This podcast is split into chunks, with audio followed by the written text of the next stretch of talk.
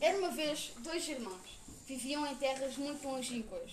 O pai, o rei, morreu numa batalha. Então o trono teria de ser concedido a um dos irmãos, o mais velho, Emet.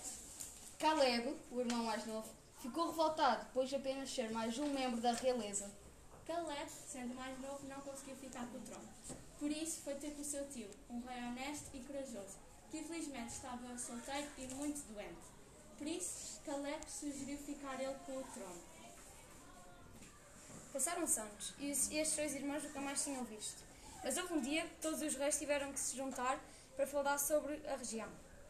Ah, Caleb e Emmet encontraram-se, mas evitaram falar, pois podia haver alguma briga ou desentendimentos. No final da reunião, Emet, eh, foi, eh, Emet sentiu-se triste, pois eh, tinha acabado de ver o seu irmão.